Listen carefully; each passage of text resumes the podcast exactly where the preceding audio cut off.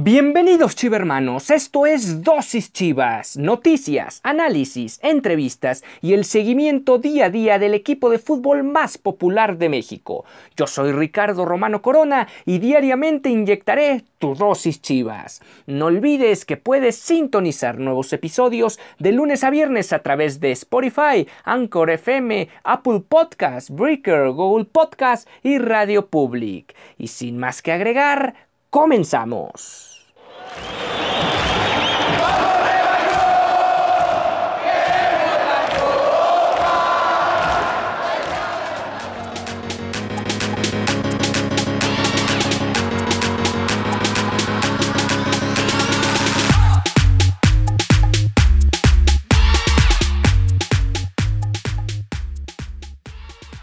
Chiva hermanos, la emoción debe invadirlos porque estamos a 48 horas de que, de que, arranque el Guardianes 2021 y todos los torneos de las categorías de este, de este semestre, de este 2021 que inicia como terminó el 2020 con los estadios a puerta cerrada, con sin gente en los estadios, con un protocolo de COVID bastante riguroso, para todos los torneos y en ese sentido pues ya va a arrancar el fútbol de nueva cuenta en nuestro país.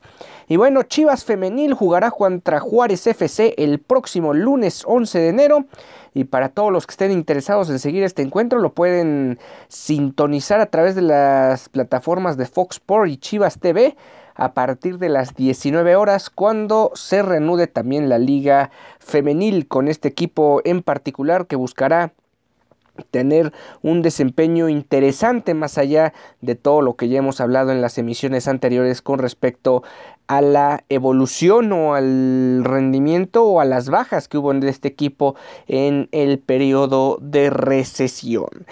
Mientras tanto, también mencionar que el equipo que comanda el Chore Mejía, eh, a diferencia de lo que mencionamos ayer con respecto del varonil, bueno, tienen un historial importante inaugurando el nuevo año o en este caso un nuevo campeonato en específico en el estadio Akron. Hay una estadística que las hace favoritas nada más por ese simple hecho. Claro, obviamente los partidos, como bien se dice, hay que jugarlos, pero al final ese es lo que se tiene en el redil. El equipo de Chivas femenil suma cuatro victorias, dos empates y apenas un solo descalabro en fechas inaugurales en casa. Ese es lo que tiene, bueno, no, más bien en casa y, en, y de visita, eso es lo que tiene de antecedente el Guadalajara de cara a lo que va a afrontar el próximo lunes. ¿Cuáles son estas victorias que consiguió este equipo? Bueno, le ganaron al Atlas 3 por 0 en la Apertura 2017. Eh, también le ganaron 1-0 al León en el Apertura 2018. 2 por 0 también a las Esmeraldas en el Clausura 2019. 4 por 0 ante las Bravas de Juárez en el Guardianes 2020 y esto hay que sumar los empates ante Querétaro en el Clausura 2018, ese 1 por 1 y ante Cruz Azul 2 por 2 en el Clausura 2020. La única derrota que ha sumado, este equipo en fechas de inauguración de liga fue frente a Tigres 2 por 1 en la Apertura 2019. Y ahora pasando al equipo varonil, bueno, se ha dado a conocer, o más bien está la situación de que Oscar Macías, el canterano de Chivas, también va a causar baja para el primer partido. Más que nada es un jugador del tapateo, pero que ya se está integrando al primer equipo. Bueno, va a causar baja para el rebaño sagrado de cara al partido frente al Puebla. Eh, debido a que ha dado positivo a COVID-19, por lo tanto este futbolista queda descartado. Eh, en más información con respecto al Guadalajara, cuál es el posible 11 que podríamos eh, presenciar el próximo viernes, bueno, sería con, con, una situación muy similar a como terminó el torneo anterior. Raúl Gudiño en la portería, ya regresaría Gilberto El Tiva Sepúlveda junto con Ira Mier en la central. Alejandro Mayorga podría ser la novedad por el lado izquierdo, además del Chapo Sánchez por el costado derecho. Lo natural sería que juegue Ponce por ese lado. En la contención Molina y el volante mixto tendría que ser Fernando Beltrán. Eh, más adelante lo que podría presentar el Guadalajara sería Auriel Antuna por derecha, al Chicote Calderón por izquierda, un poco más retrasado a Jesús Angulo al Canelo Angulo y como centro delantero a JJ Macías. Veremos cómo este equipo inicia el campeonato, sobre todo pensando en más que nada sacar los tres puntos allá en la Angelópolis y tener un inicio prometedor de cara a lo que van a ser los próximos encuentros. El segundo duelo hay que recordar que será en casa ante los Diablos Rojos del Toluca. Y quien habló con respecto a las posibles o no incorporaciones en este certamen para el Guadalajara fue el directivo de Chivas, hablamos de Ricardo Peláez, quien tuvo un diálogo con el medio de comunicación de marca Claro para hablar sobre varias cosas. Habló sobre el mercado de pases, los refuerzos, las fuerzas básicas, su ilusión de cara al Guardianes 2021 y también el tema que surgió ayer en la mañana, el, posible retorno de la Liga MX o de los equipos mexicanos a competiciones sudamericanas. Hablamos específicamente de Copa Libertadores y Copa Sudamericana. ¿Qué dijo de cara a, lo que se viene a Chivas en el, en el próximo torneo? Bueno, mencionó lo siguiente, personalmente estoy con un hueco muy grande por la ausencia de mi madre, pero también me siento bendecido y acompañado por mi familia, por mis amigos, por la gente con la que convivo todos los días. Sé que me están cuidando desde allá arriba. Agradezco todas las muestras de apoyo que recibí estas últimas semanas y en lo laboral y deportivo muy contento con mucha ilusión por el inicio de este torneo ante Puebla. Creo que hicimos un buen Guardianes 2020, nos eliminó finalmente el campeón con mucho mérito. Tuvimos muchos problemas en la liguilla y dimos pelea. Estamos contentos pero no satisfechos, tenemos la obligación de dar un buen torneo y ser regulares. Trataremos de darle a la gente lo que merece. Hay que recordar que Ricardo Peláez perdió a, su mamá eh, hace algunas semanas y bueno, pues por eso tocó el tema de eh, la situación personal o particular que, que vivió y que vive todavía en este momento. ¿Qué dijo con respecto al plantel? Bueno, yo creo que hemos sido congruentes en lo que hemos hecho. Llegué a la institución con refuerzos y ahora no queda más que ser congruentes en lo que hemos dicho en su momento. Hicimos una inversión y el equipo llegó a la semifinal, haciendo un buen torneo. Y ahora tenemos que producir jugadores. Hoy regresa un chino Huerta, mucho más maduro, un Alejandro Mayorga, subcampeón con Pumas, regresa un Carlos Cisneros, regresa Luis Olivas y se promueve a varios jugadores de las fuerzas básicas como organista que van a jugar en expansión. Este mensaje es muy importante que le llegue a la afición a través de los medios. Hoy el equipo está reforzado por estos jugadores. Es lo que se dijo y lo que se hace. Con respecto a esto, deja entre, entrever que no van a llegar jugadores o van a comprar o van a hacer otras compras, ya llámese de pánico, de escándalo, rumbo al próximo semestre. ¿Cómo es la política de fichajes de Chivas? Bueno, estamos haciendo las cosas como creo que las tenemos que hacer. Por supuesto que en su momento vamos a intentar reforzarnos con jugadores, siempre mexicanos, pero dadas las circunstancias actuales, todos están complicados. Tigres es el único que invirtió. Ha habido congruencia de nuestro lado con lo que estamos viviendo, que no es para toda la vida. El equipo de no clasificar tres años en la liguilla llegó a semifinales. Debemos estar peleando como lo hicimos en el torneo pasado. Con esto vamos a una pausa y volvemos.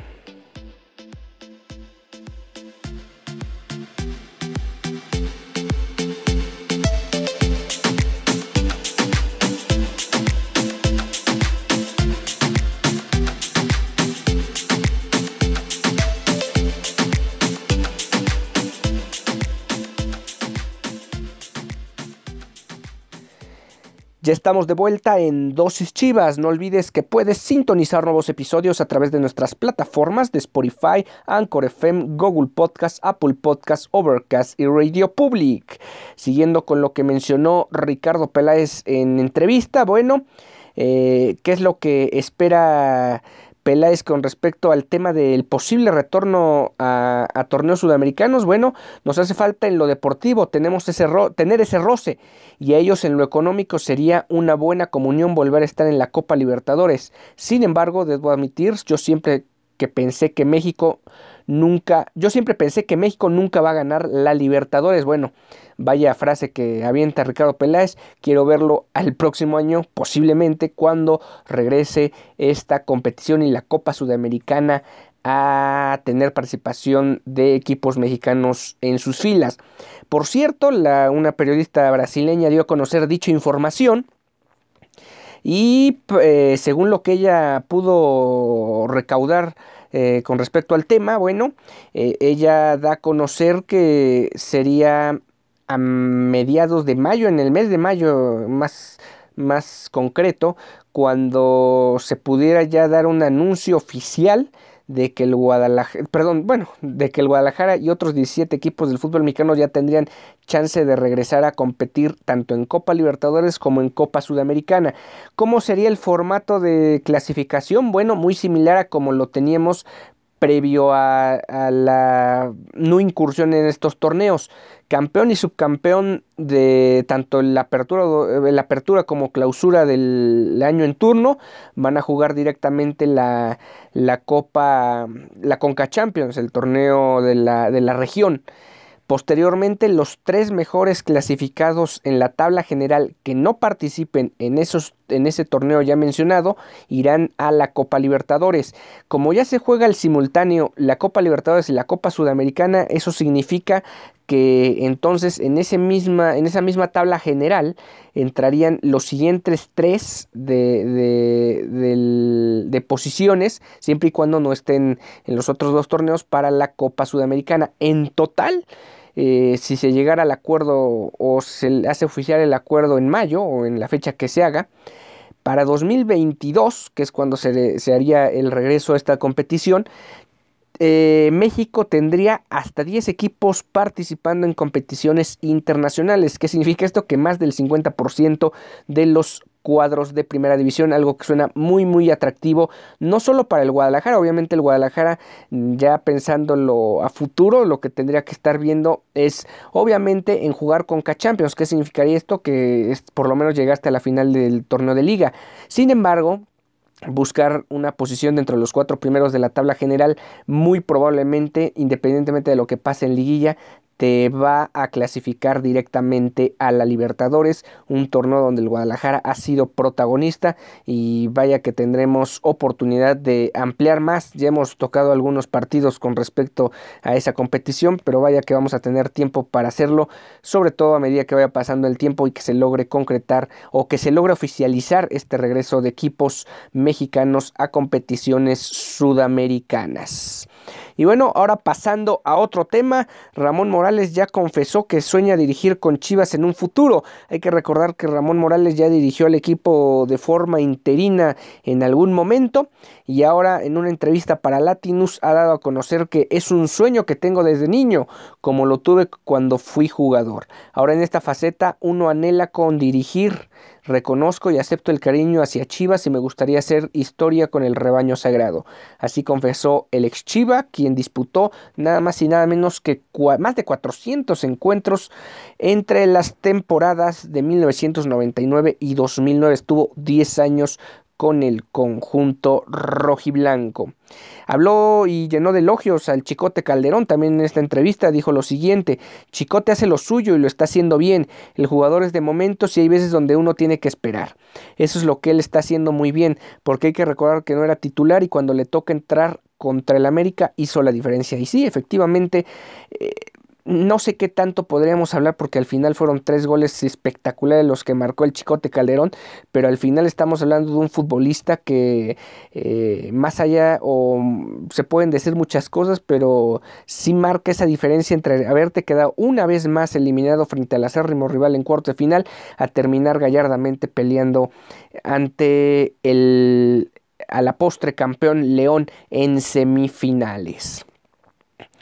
Chivas, Chivas eh, estaría jugando sin público en el Akron durante todo el mes de enero. Esto a falta de confirmarse precisamente el día de hoy que hay reunión técnica allá en Zapopan, en concreto en todo el estado, en Jalisco, para determinar si Chivas podría jugar con público. Además, pese a que tuvieron la prueba piloto con éxito, el alcalde de Zapopan, Pablo Lemius, no da un panorama alentador para que haya gente en los estadios.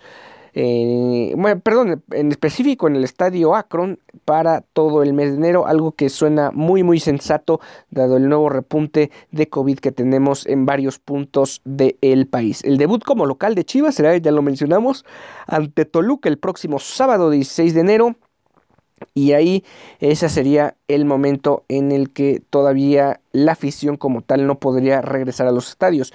Como si lo harán en Mazatlán, que nada más y nada menos se aprobó la, el 40% de la capacidad del crack en algo que realmente habrá que ponerle ojo porque la situación no está para Bollos. Esto se tendrá que confirmar el día de hoy, pero bueno, esa es la situación actual con el estadio Akron. Y finalmente, un dato o algunos datos que han brillado, eh, perdón, para esta jornada 1 de debut. Bueno, vamos a hablar de algunos futbolistas que han brillado en jornada 1 en el debut del campeonato. Vamos a empezar con Pablo González, quien en el juego de debut del Guadalajara en Liga Mayor, el famoso Pablota se convirtió en la figura del conjunto rojiblanco al anotar tres tantos en el triunfo 4 por 1 frente al Atlante. También vamos a hablar de Javier Valdivia. El cabo Valdivia debutó ante Chivas, perdón, debutó ante Monterrey con el Guadalajara. Esto en la campaña 60-61 y lo hizo con un par de anotaciones en el triunfo de 2 por 0. Ambos goles fueron de cabeza. Sin embargo, en el siguiente partido ante el, el equipo Oro, también de, del Estado, Valdivia sufrió, sufrió una fractura de tibia y peroné al chocar con Gustavo Peña. Esto generó que Javier Valdivia, quien había sido el héroe, en la jornada inaugural de la campaña 60-61, se terminara perdiendo el resto del torneo. Vamos a una última pausa y volvemos con más futbolistas destacados en jornadas inaugurales.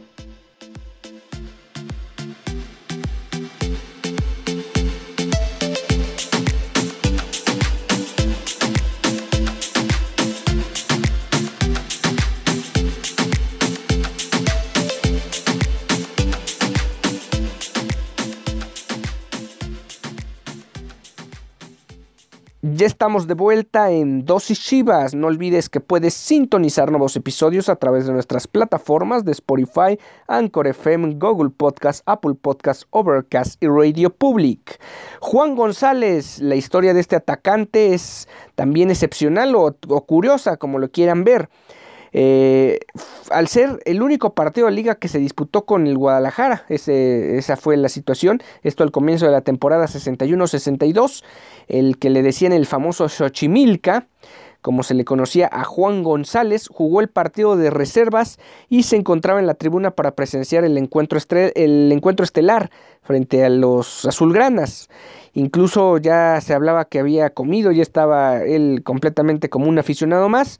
Sin embargo, el sonido local solicitó su presencia en vestidores y ya en el vestuario todos sorprendidos le dieron la bienvenida al jugador y fue así como saltaron a la cancha con un once titular improvisado, pues esto fue lo que, eh, lo que aconteció. Crescencio Gutiérrez, Chava Reyes e Isidoro Díaz no habían firmado contrato, por lo tanto el Guadalajara no tenía equipo completo para enfrentar al cuadro azulgrana y de esta manera Juan González formó parte de aquel partido y anotó nada más y nada menos que dos goles, por el volver los delanteros titulares, él no tuvo más participación y terminó emigrando a Ciudad Madero.